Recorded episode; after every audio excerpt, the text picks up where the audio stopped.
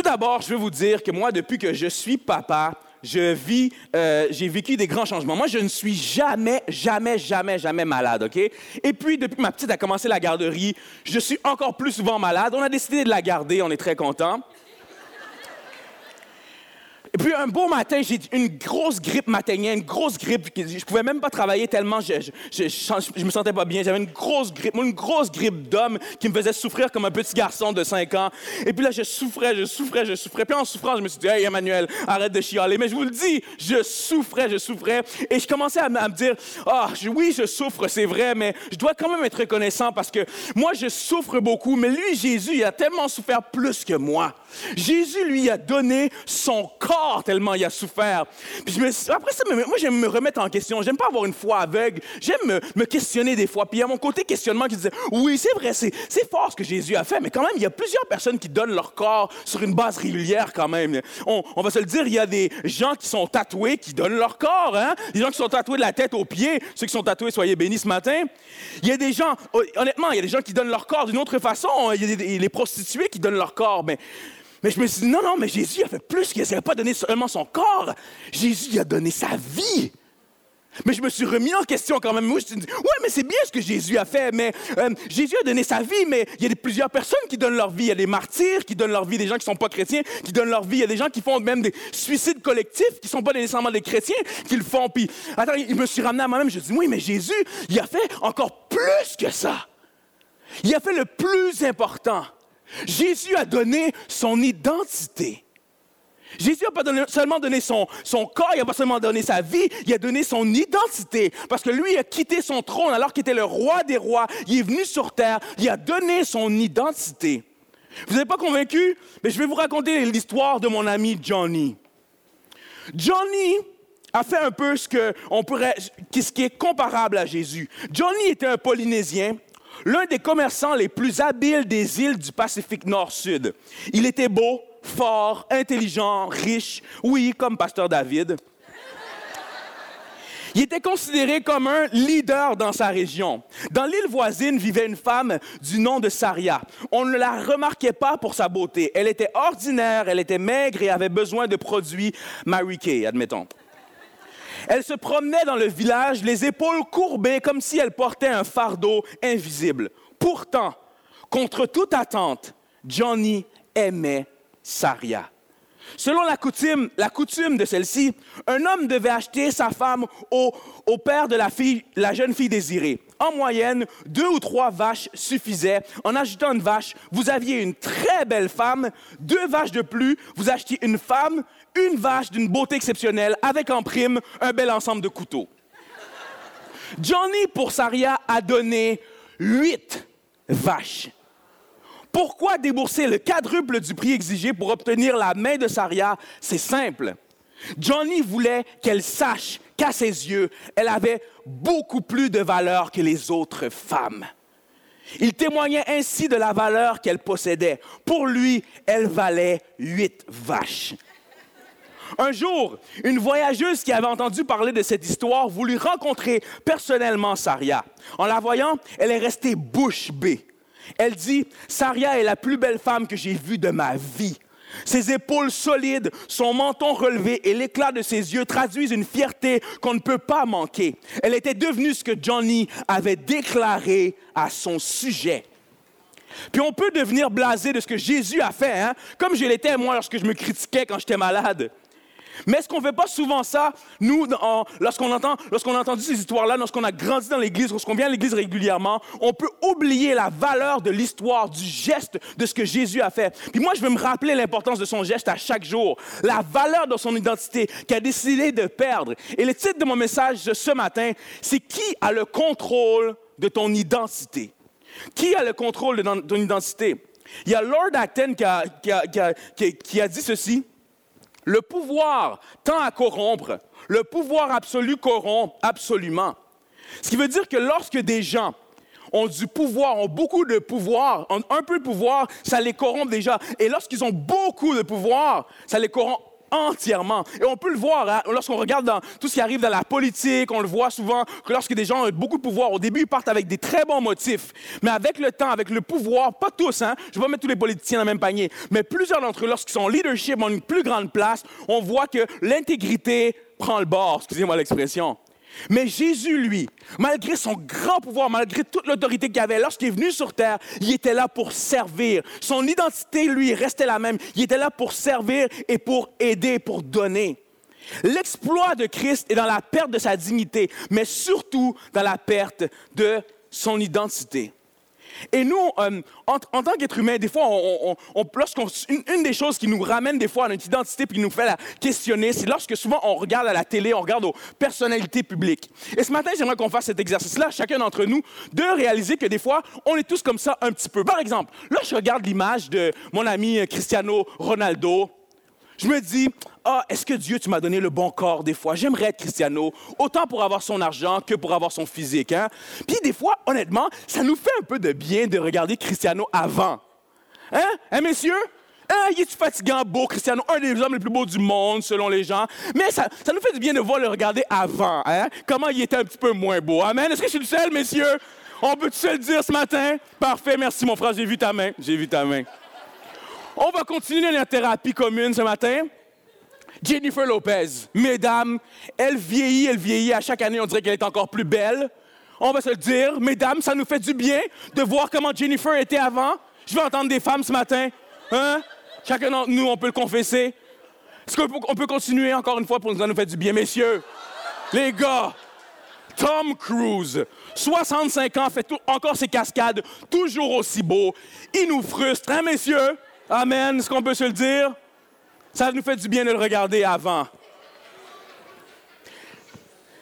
Celle-là, je vous avoue, m'attristait un peu. Parce que, oui, Britney Spears, on le voit, puis euh, moi, ça m'est venu me chercher quand même, parce que je me dis souvent, ces, ces personnalités-là ont tellement un pouvoir, peuvent avoir une influence, peuvent avoir un impact. Moi, en tant qu'artiste, c'est une de mes missions, c'est une de mes, de mes désirs c'est de oui performer dans l'Église, mais de performer à l'extérieur de l'Église. Parce que les gens ont besoin de gens qui ont de l'influence, qui vont changer leur vie. Puis quand je regarde Britney Spears, quand je regarde avant et après ce qu'elle a vécu et tout ça, je me dis tout le pouvoir qu'elle pouvait avoir, toute l'influence qu'elle a, qu'elle pouvait avoir dans la vie de tellement de jeunes, mais parce qu'elle elle était en recherche de son identité, gaspille tout son potentiel alors que eh, eh, eh, tous les déboires qu'elle vivait avec la drogue, etc. Puis je veux juste nous rappeler à quel point on a un rôle en tant que chrétien de, de rappeler aux gens leur identité et la valeur qu'ils ont en Dieu. Puis ça me touche de voir l'image de, Britney Spears. Et pour faire un lien avec la situation, hein, on peut avoir tellement de pouvoir, mais on est, est-ce qu'on est vraiment en contrôle de son identité? Ça me touche parce que je me dis que juste elle, est, elle est juste une autre fille sur Terre qui n'est qui pas en contrôle de son identité. Personne ne peut dire, moi, j'ai un contrôle complet de mon identité. J'ai un contrôle complet de ma vision parce que lorsqu'on regarde justement à ce que les médias nous diffusent, on, se remet où, est-ce, ce que notre voisin possède, ou ce que nous on a ou ce qu'on n'a pas. Notre identité revient toujours, on doit toujours la ramener à qui on est en Dieu, en Jésus. Et on va faire un autre test ensemble. Euh, je veux, je veux euh, challenger votre intégrité votre honnêteté ce matin. Moi, je suis le premier à avoir répondu.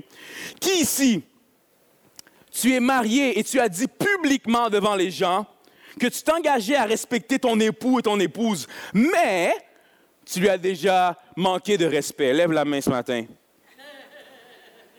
Merci pour votre franchise. Qui, si tu es chrétien et tu sers le Dieu de la vérité, tu, as proclamé, tu sers le Dieu de la vérité, tu sais que Dieu t'appelle à ne pas mentir, mais tu as déjà fait un mini mensonge. Tu déjà arrivé. Identité, hein? Qui ici, tu dis, moi, là, je ferai plus jamais quelque chose. J'ai pris une résolution, je vais changer. Mais peu de temps après, tu as arrêté. Chacun d'entre nous, hein? C'est un défi pour nous. C'est un défi pour nous tous, c'est un défi pour les chrétiens. Puis on sait qu'on est des enfants de Dieu, mais on doute de notre place au ciel. Ça nous arrive aussi. Je l'ai vécu, moi, en tant, que pasteur de jeunes et euh, en pasteur assistant, je le voyais, de dire plusieurs personnes qui me disaient Ah, mais oui, mais je crois en Dieu, mais en même temps, je doute de ma place au ciel, de mon identité. Est-ce que j'ai le droit, mais j'ai fait tel péché, est-ce que je vais avoir le droit d'aller au ciel? On sait qu'à ses yeux, on a de la valeur, mais on se sent nul quand, on, quand il, y a, y a, y a un événement, il y a un party et qu'on apprend sur les médias sociaux, par exemple, qu'on n'était pas invité. On se dit pourquoi Pourquoi? Pourtant, j'ai de la valeur, mais pourquoi je ne suis pas invité? Pourquoi? On sait que notre identité n'est pas dans ce qu'on achète, mais on surconsomme et on achète pour faire partie d'une certaine gang. On le sait que Dieu a effacé nos péchés, mais on a honte de revenir dans sa présence après avoir péché. Mais si on souffrait des fois de dyslexie identitaire et que la seule solution était de remettre notre identité à chaque jour entre les mains de celui qui a perdu son identité pour que nous, on puisse en avoir une. Et cette dyslexie identitaire amène une crise d'identité. Et juste pour faire un parallèle avec euh, la crise d'identité, il y a un film qui est paru il y a quelques années. Euh, en anglais, c'est Catch Me If You Can, appelle-moi si tu peux, avec Leonardo DiCaprio. L'image va apparaître à l'écran. Et c'était fort dans cette histoire-là parce que c'est une histoire vraie, l'histoire de Frank euh, Abagnale qui, euh, dans les années 60, dès l'âge de 16 ans, il utilise des chèques falsifiés afin de voyager aux frais de la Pan American World Airways et il a voyagé à travers 26 pays avant d'avoir atteint ses, 19 ans. Et en seulement 5 ans, il travaille sur huit identités différentes, bien qu'il bien qu'il ait également utilisé d'autres méthodes pour collecter les chèques et utiliser et utilisait, il utilisait de faux chèques pour une valeur de 2,5 millions de dollars dans 26 pays. À l'époque, c'est beaucoup, beaucoup plus d'argent que, ça l'est aujourd'hui. Et même s'il y avait un certain contrôle de son identité, vous voyez même le film, on voit qu'il est confiant, il est bon, il est très, très bon acteur même. Euh, Louis Leonardo, mais l'homme en question, ça demande une bonne capacité de persuasion. Même s'il est en contrôle de son identité, on voit, il le dit lui-même, que lorsqu'il était seul dans sa chambre, avec plusieurs millions de dollars, lorsqu'il était seul dans sa chambre, il pleurait. Lorsqu'il était seul dans sa chambre, il pleurait. Il y avait cette crise d'identité-là parce que tout ce qu'il pouvait posséder, tous les gens qu'il pouvait manipuler, ça le rendait tellement vide. Il était vide. Honnêtement, il avait seulement besoin de Jésus. Et sans être un voleur de, chèques, moi, je vous l'avoue ce matin, euh, des fois, on peut mettre notre identité dans ce qu'on fait ou ce qu'on est. Moi, je suis, euh, maintenant, je me, suis consacré à mon art et à me déplacer pour justement apporter la prédication, alors que je travaillais à l'Église Nouvelle Vie. Moi, lorsque j'étais ado, même jeune, début jeune adulte, je voyais l'Église Nouvelle Vie, puis je trouvais que c'était une Église inspirante, une Église inspirante pour plusieurs, hein, vraiment, euh, Pasteur Claude, tout l'œuvre qu'il fait. Et moi, je me disais, ah, un jour, j'aimerais travailler là. Finalement, avec les circonstances, ont fait que j'ai pu travailler à l'Église Nouvelle Vie, ce qui était super. Mais après un certain temps, Dieu a mis sur mon cœur de me dire, ah non, mais je veux quitter mon confort, je veux me promener avec mon art, me consacrer à ma carrière artistique. Et euh, j'ai arrêté de travailler pour l'Église Nouvelle Vie. Donc, j'étais plus officiellement, mon emploi principal n'était pas d'être pasteur. Donc, avant, lorsque les gens me demandaient, t'es pasteur, toi? Je le disais, oui, des fois, pas toujours, mais la plupart du temps, je disais que je suis pasteur. Il y avait une certaine fierté qui venait avec ça. Mais lorsque je l'étais plus, tout d'un coup, une crise d'identité.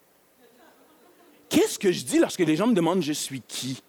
Avant, j'étais pasteur, là, qu'est-ce que je dis? Qu'est-ce que je vais dire? Mais après, ça, je me suis remis en moi-même, je me dis, hey, wow! Tout d'abord, tu es le pasteur de ton âme, tu es le pasteur de ta famille, tu es le pasteur des gens dans ta ville. C'est pas un titre, c'est pas un badge qui va te donner ton identité. Puis chacun d'entre nous, on est comme ça des fois. On oublie que chacun d'entre nous, nous sommes le pasteur, la pasteur de notre âme, et aussi des gens qui sont autour de nous. On se met, on oublie des fois de, dans quoi est notre identité. Et ce matin, je veux qu'on regarde à deux passages dans lesquels Jésus, justement, on voit à quel point il est confronté par rapport à son identité. Puis on voit sa réaction, on voit comment il réagit. Et Jésus nous enseigne sur son identité et à quel point lui, il est éprouvé comment il réagit. Et je trouve qu'il nous donne un bon indicateur. Mon amour, peux-tu me donner de l'eau, s'il te plaît? Merci. Est-ce qu'on peut applaudir ma formidable épouse? Merci. Dans le, premier passage, on voit justement où que Jésus pose la fameuse question à ses disciples, leur demandant Qui dites-vous que je suis Ça va apparaître à l'écran, Matthieu 16, 14 à 19. Ils répondirent Jésus leur pose la question, qui dites-vous que je suis? Puis voici la réponse. Pour les uns, c'est Jean-Baptiste. Pour d'autres, Élie. Pour d'autres encore, Jérémie ou un autre prophète. Et vous, leur demanda-t-il, qui dites-vous que je suis?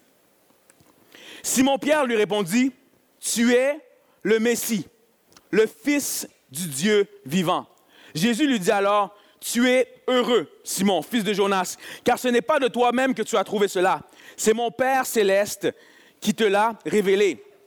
Et moi, je te le déclare, tu es Pierre, et sur cette pierre, j'édifierai mon église, je vais bâtir mon église, contre laquelle la mort elle-même ne pourra rien. Je te donnerai les clés du royaume des cieux. Tous ceux que tu excluras sur la terre auront été exclus aux, aux yeux de Dieu, et tous ceux que tu accueilleras sur la terre auront été accueillis aux yeux de Dieu.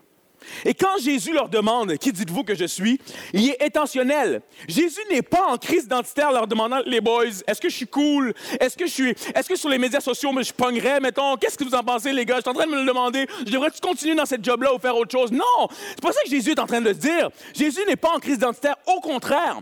Il est en train de leur démontrer à quel point il est le meilleur pasteur de l'histoire. Jésus est intentionnel. Quand il appelle comme ça, quand il dit pierre, lorsqu'on regarde l'étymologie du mot, il lui dit littéralement, tu es une pierre, tu es une roche, tu es une roche solide sur laquelle je vais bâtir mon église. Parce que Pierre sera un des premiers, le premier, un des premiers à le renier. Le même Pierre qui a eu honte de lui. Le même Pierre qui a blasphémé lorsqu'on lui a demandé Hey, toi, tu es dans la gang de Jésus, hein? on devrait te, crucifier toi aussi. C'est le même Pierre. Et Jésus le sait. Jésus le sait que Pierre va le trahir. Mais malgré ça, il dit Moi, je crois en toi. Malgré ça, moi, je vais t'utiliser pour construire mon Église. Jésus est le meilleur des pasteurs. Il est en train de nous dire à nous encore aujourd'hui, malgré des erreurs, je crois en toi. Malgré que je sais que tu vas me trahir, que tu vas me décevoir, que tu vas pécher, que tu vas faire de petits mensonges, peu importe ce que tu vas faire, moi, je crois en toi, puis je vais continuer de croire en toi. Est-ce qu'il y en a qui le croient ce matin? Est-ce qu'on peut applaudir ce Dieu-là qui croit en nous malgré ce qu'on fait, qui est tellement bon? Puis plus tard, ce Pierre-là sera fort, puis il va se tenir avec autorité, puis avoir un impact exceptionnel. Mais qu'est-ce qui est arrivé? C'est que Pierre, par la suite, Lorsque Jésus part crucifié, Pierre change son discours. Son discours sur lui-même change. S'il arrive à se tenir devant ces gens-là, devant plusieurs hommes, des gens, même des gens qui avaient crucifié Christ, s'il arrive à se tenir devant eux avec autorité, c'est qu'il a changé son discours. Jésus nous enseigne sur son identité, qu'on est important et qu'en en lui, on a une identité qui est forte. Et Jésus dit, tu peux me servir peu importe ce que tu as fait, peu importe ce que as, tes erreurs. Mais lui, si lui croit en toi, est-ce que toi, tu crois en toi? Je te pose la question ce matin. Qui dis-tu que tu es? Qui dis-tu que tu es? Ailleurs, moi, je ne sais pas pour vous, mais moi, je m'identifie à Pierre. Tellement imparfait. Je sais que j'ai fait des erreurs, je sais que je vais en faire, je suis tellement imparfait, mais je suis tellement rassuré qu'il veut se servir de moi. Quand je regarde à mon passé, quand je regarde à d'où je viens, quand je regarde à ma famille, je me dis, oh Seigneur, merci que tu peux tellement, tu veux te servir de moi. C'est ça qui fait la beauté du christianisme. Dernièrement, j'ai vécu une période de désert, une période de désert spirituel. Ça, ça m'arrive, oui, où que je me dis, ah, j'ai tellement pas envie de prier, j'ai tellement pas envie de chercher Dieu, puis, mais je, sais que je dois le faire, mais j'ai pas envie. Puis après ça, mais je chantais dans la prière que Dieu me reprenait, et disait, hey, tu n'es pas ton désert. Tu n'es pas ton désert, tu es mon enfant, puis ça peut arriver d'avoir des déserts, des moments de doute, des moments d'incompréhension. Et si tu passes au travers d'un désert ce matin, tu n'as pas envie de prier, tu n'avais même pas envie d'être là ce matin, je veux dire, tu n'es pas ton désert. Dieu t'aime, recherche-le. Oui, euh, sois intentionnel pour revenir à lui, mais tu n'es pas ton désert moi, j'ai lu un livre dernièrement qui s'appelle Atomic Habits. Ça a été traduit en français même dernièrement et je vous invite à vous le procurer. C'est un super bon livre. L'auteur s'appelle James Clear. Et James Clear, il aborde une théorie vraiment, vraiment intéressante dans son livre. Et il parle que souvent, les, euh, il parle, c'est un livre qui parle des habitudes. Donc, ce livre-là parle des habitudes. Comment changer, comment vraiment euh, être intentionnel pour changer ses habitudes de vie? Et James Clear, la théorie qu'il partage dans, dans, dans, son livre, il dit que euh, une théorie sur laquelle dire que les gens changent vraiment lorsqu'ils changent leur discours sur leur identité. Il dit que les gens, ça y a des recherches qui ont été faites, que les gens qui arrêtent de fumer, les gens qui arrêtent de fumer ne sont pas ceux qui disent hey, je vais arrêter de fumer, je prends la résolution d'arrêter de fumer. Les gens qui changent vraiment, qui arrêtent, vraiment de fumer, c'est ceux qui disent je ne suis plus fumeur. Les gens qui changent leur discours, disent non, moi je suis plus un fumeur. C'est pas ceux qui disent oh non, moi j'essaie d'arrêter, c'est ceux qui disent non, je ne suis plus un fumeur. C'est très fort. Et dans la vie, inconsciemment, est-ce qu'on peut se dire, on adopte des identités qui nous rabaissent? Et souvent, on fait ça et on adopte des, identités. Euh, moi, je le dis moi-même souvent, on dit, oh, moi, je n'ai pas le sens de l'orientation. On dit souvent, moi, je ne suis pas une personne matinale. On dit souvent, moi, je ne suis pas bon pour retenir les noms des gens. On dit souvent, ah, moi, je ne suis pas bon en, en maths, je ne suis pas bon en calcul mental. Mais est-ce qu'on ne fait pas ça aussi des fois dans le domaine spirituel? On dit souvent, je ne suis pas matinal, je ne peux pas prier. On dit souvent, je ne suis pas un lecteur, je ne peux pas lire ma Bible. On dit, ah, je chante mal, je ne peux pas chanter à l'église. On dit, je ne suis pas capable d'arrêter de regarder des images sensuelles, il y en a partout. On dit, je ne suis pas patient, c'est pour ça que je me fâche facilement. Je ne suis pas bon avec mes finances, c'est pour ça que je ne peux pas donner. Puis inconsciemment, on adopte une identité qui a un impact sur ce qu'on fait, sur la manière, notre manière d'agir. Mais Jésus nous le redemande ce matin, je le crois. Qui dis-tu que tu es? Change ton discours ce matin. Change ton discours sur toi. Au lieu de dire je ne suis pas une personne matinale, je ne peux pas prier, dis je suis une personne de prière, puis prends deux cafés. Au lieu de dire je suis pas un lecteur, je peux pas lire ma Bible, dis je suis un lecteur qui lit juste la Bible. Au lieu de dire je chante mal, je ne peux pas chanter à l'église, à l'église, dis à l'église je chante vraiment bien. Au lieu de dire je suis pas capable d'arrêter de regarder des images sensuelles, il y en a partout, dis je suis une personne qui honore Dieu avec ses yeux. Dis, je suis pas, dis, au lieu de dire je suis pas patient, c'est pour ça que je me fasse facilement, dis je suis une personne qui apprend à gérer ses émotions. Puis bravo à James Clear pour son livre qui est super, moi je vous le recommande honnêtement. Mais je crois que la Bible avant même avait dit ce qu'une personne pense, elle peut devenir. La Bible est le fondement pour ces croyances-là par rapport à ton identité. Mais il faut que tu le mettes en pratique dès aujourd'hui. Puis à la fin du message, je vais vous appeler à proclamer votre identité en Dieu, puis l'identité que vous voulez avoir dès maintenant. Et je veux vous inviter à le dire encore un coup de coude pastoral à quelqu'un à côté de vous. Dis-lui, change ton discours. Change ton discours.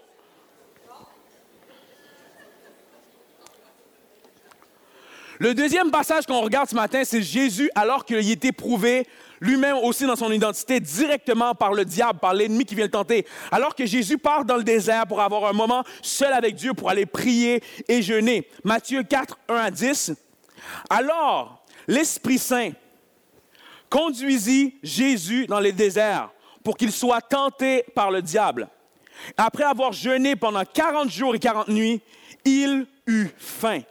Le tentateur s'approcha de lui et lui dit, si tu es le Fils de Dieu, ordonne que ces pierres se changent en pain. Mais Jésus répondit, il est écrit, l'homme n'a pas seulement besoin de pain pour vivre, mais aussi de toute parole que Dieu prononce. Alors le diable le transporta dans la cité sainte, le plaça sur le haut du temple et lui dit, Si tu es le Fils de Dieu, lance-toi dans le vide, car il est écrit, il donnera des ordres à ses anges à ton sujet. Ils te porteront sur leurs mains pour que ton pied ne heurte aucune pierre. Jésus lui dit, il est aussi écrit, tu ne forceras pas la main du Seigneur, ton Dieu. Jésus lui répond rapidement, puis c'est fort à quel point son identité est forte. Le diable le transporta encore sur une très haute montagne. Là, il lui montra tous les royaumes du monde et leur magnificence. Puis il lui dit, tout cela, je te le donnerai si tu te prosternes devant moi pour m'adorer. Alors Jésus lui dit, va-t'en, Satan, car il est écrit, tu adoreras le Seigneur ton Dieu, et c'est à lui seul que tu rendras un culte. Jésus, ce qu'il fait là, c'est simple. C'est qu'il débranche le discours de l'ennemi. Il ne se pose pas de question de dire est-ce que tu as vraiment raison C'est peut-être. Non, non. Tout de suite, il débranche son discours. Mais Jésus était prêt pour cette rencontre parce qu'il cite des versets qu'il a lus seul. Il se préparait pour ce moment-là. Son identité était déjà enracinée parce que ces versets-là, il les avait lus seul, il les avait médités. Jésus s'est préparé à débrancher certains discours. Et ce matin, je veux vous annoncer une nouvelle. L'ennemi va vous envoyer des discours. L'ennemi, des fois, va utiliser quelqu'un, des fois un proche, des fois même un chrétien, une chrétienne, pour vous envoyer des mauvais discours. Te dire que tu n'es pas assez ci, pas assez ça, pas capable de faire ci, pas capable de faire ça. Te dire des mensonges sur toi, des, des, des, des mensonges sur toi pour attaquer ton identité.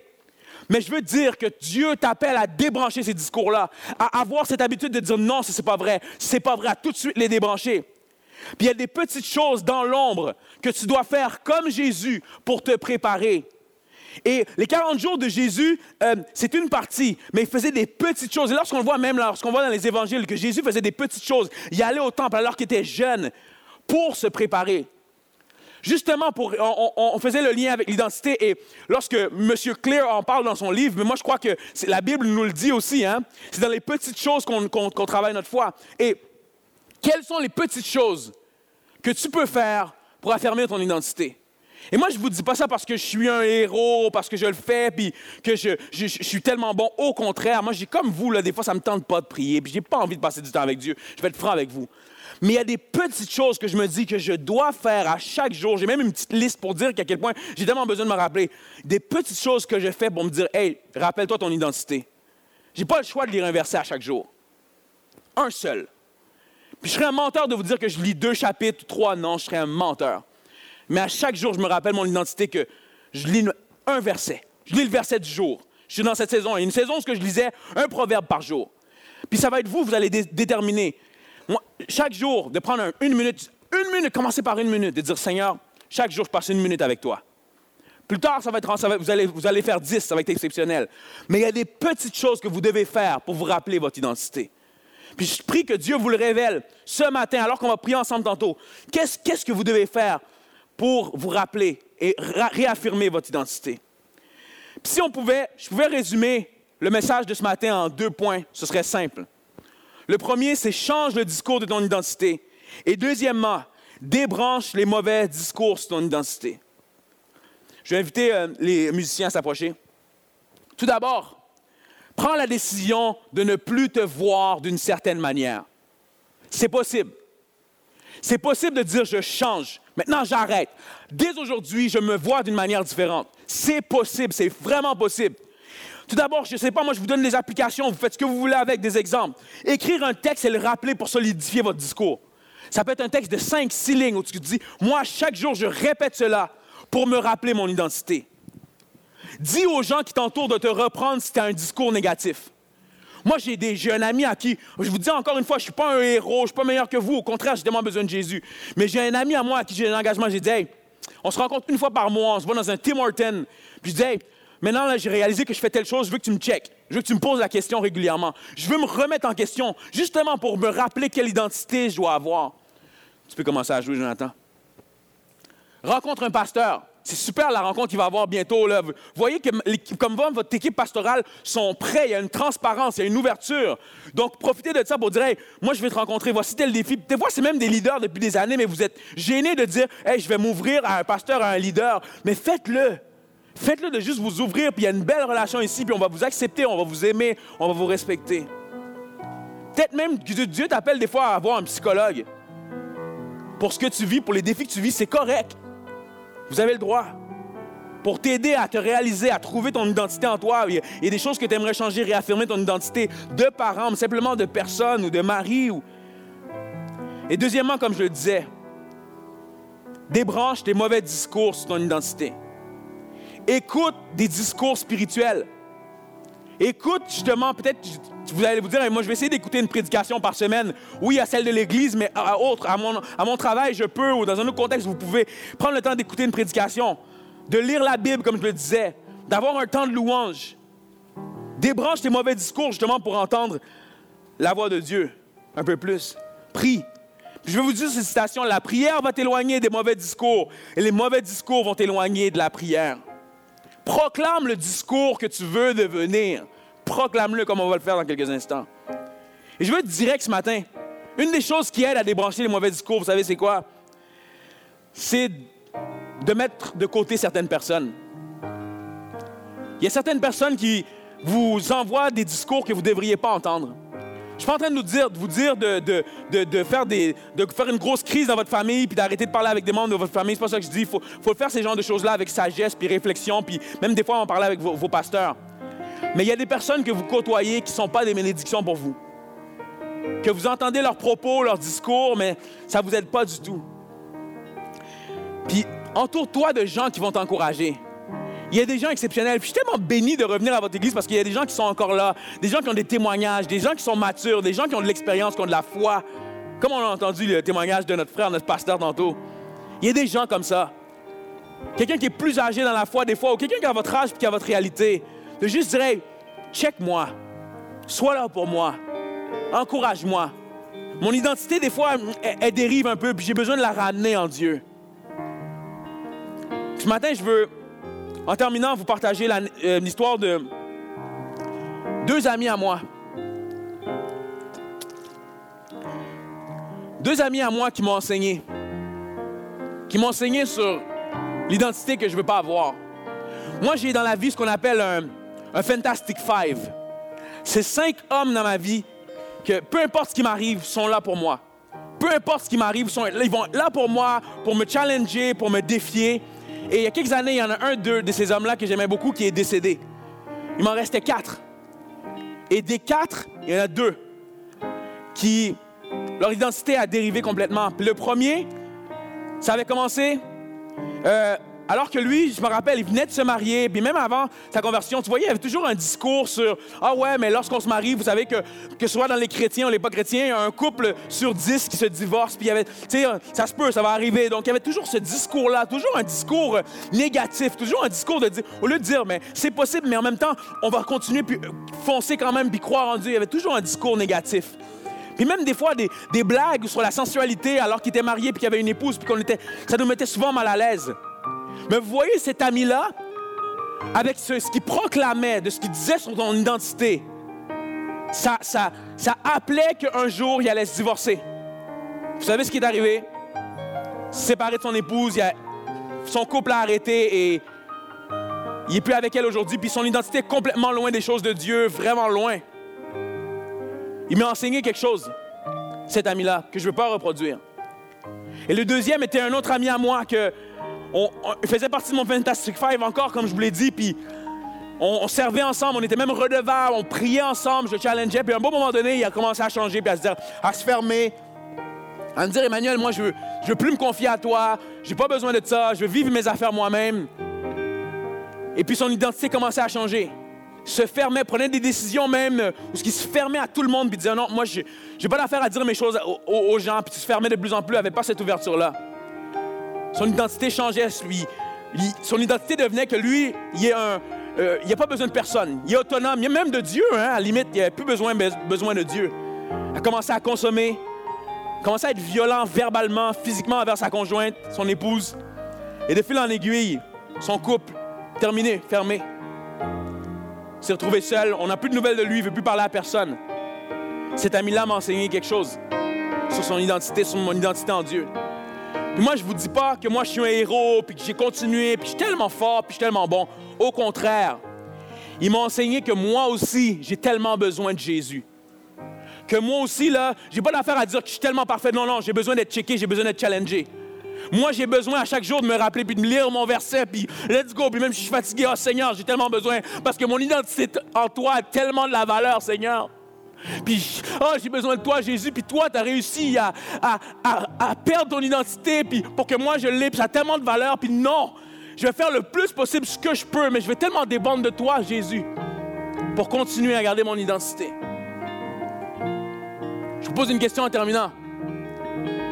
Et vous, quelle a été votre expérience avec la paternité? Parce que moi, mon père, il est décédé. Merci. J'apprécie que vous soyez désolé. Mais disons qu'il souffrait d'une crise d'identité. Comme tout le monde, il avait des problèmes, mais le problème, c'est que lui, il buvait pour les oublier. Et une fois sobre, il détestait la réalité. Papa est arrivé au Canada dans la vingtaine. Il était étudiant. Et dans une fête d'amis, un beau soir, il rencontre maman. Je vous épargne les détails, mais quelques mois plus tard, je fus conçu. Et disons que ma future présence pour lui n'était pas la bienvenue. Ma mère prend son courage à deux mains et, tout en ayant le cœur brisé, elle met toutes ses forces et son amour, faisant son possible pour m'élever. Aujourd'hui, quand j'y pense, elle a fait un papier travail. Mais élever un petit garçon sans père, côté émotion, ça peut être la pagaille. Je grandis, l'adolescence, j'ai aucune confiance en moi, mes amis me disent fume, je fume, ils me disent bois, je bois. Waouh! Cette ambiance me donne un sentiment d'appartenance. J'ai pas eu d'amour de papa, alors j'embrasse les dépendances. C'est pas tout. Je vieillis, puis il me faut une petite amie. Mais elle non plus n'avait pas de père, alors nos dépendances affectives s'allient. Je cherche encore l'amour de papa, alors je la trompe. Et sa confiance en moi est salie. Mais après trois ans et demi, ma première copine me dit salut. Pour oublier, je fume, je fume, je bois, je bois. Pas besoin de vous dire qu'il y avait un besoin de paternité en moi. Par la suite, j'ai des copines, mais je suis de moins en moins sérieux. J'avais un mal de vivre. En dedans de moi, il y avait un creux. Mais jusqu'au jour où un ami m'avait parlé de son identité en Dieu. C'est difficile à comprendre pour moi parce que mon père n'était pas présent. Alors quand je prie, Dieu, est-ce qu'il m'entend? Est-ce qu'il veut de moi, lui, même si je suis un délinquant? il doit en avoir des problèmes, Dieu. Est-ce que pour moi, il va avoir du temps? Mais suite à plusieurs questions, il y a eu tellement de réponses. Et croyez-moi, il répond beaucoup plus qu'on le pense. Il m'a aidé à pardonner mon père biologique. Il m'a appris à être un homme, un mari, un père, d'une manière magique. Depuis ma conversion, nous avons une incroyable religion. Non, non. Une relation. Et croyez-moi, il est fidèle et toujours bon. Je crois que chaque être humain a été conçu pour l'avoir comme papa. Mais il n'est pas un tyran, ni un dictateur. Et ce matin, il vous donne le choix. Je crois que chaque être humain a été conçu pour l'avoir comme papa. Mais il n'est pas un tyran. Et ce matin, par ses bras d'amour, il vous donne le choix. Ce matin, je vais simplement vous, euh, inviter à fermer les yeux. On va terminer en ayant un temps de prière ensemble. Je vais simplement vous demander de fermer les yeux. Moi, je partage ce message-là, mais je crois que Dieu, lui, peut l'utiliser pour vous parler. Moi, je suis simplement son serviteur. Dieu peut l'utiliser pour vous parler. Vous êtes justement en quête identitaire. Vous venez ici ce matin puis dites-moi là, mon identité n'est pas en Dieu. Et j'aimerais le découvrir ce matin, j'aimerais le connaître ce matin. Vous vous avez connu Dieu, vous êtes chrétien, vous allez à l'église régulièrement, mais votre identité euh, part des fois parce que vous, vous la mettez dans d'autres choses ou un péché qui vous accable, puis vous, vous vous sentez mal, puis vous vous sentez dévalorisé, puis vous dites ce matin, je veux remettre mon identité en Christ. Votre père n'a pas été présent ou a été présent physiquement, mais a été absent, émotionnellement. Et ce matin, vous dites, Emmanuel, moi je veux qu'il devienne mon père pour que je puisse trouver mon identité en lui. Peu importe ce qui vous a interpellé dans le message, ce matin, vous voulez remettre votre identité à Christ. Ce matin, je veux simplement vous inviter là où vous êtes assis, de lever la main. Comme si vous êtes en train de dire, ce matin, je reprends le contrôle de mon identité. Personne ne regarde, les yeux sont fermés, mais vous, vous le dites devant Dieu, avec autorité, avec conviction. Il y a quelque chose dans le message qui vous a interpellé de votre place. Moi, je le fais avec vous. Simplement levez votre main, qu'on puisse prier ensemble.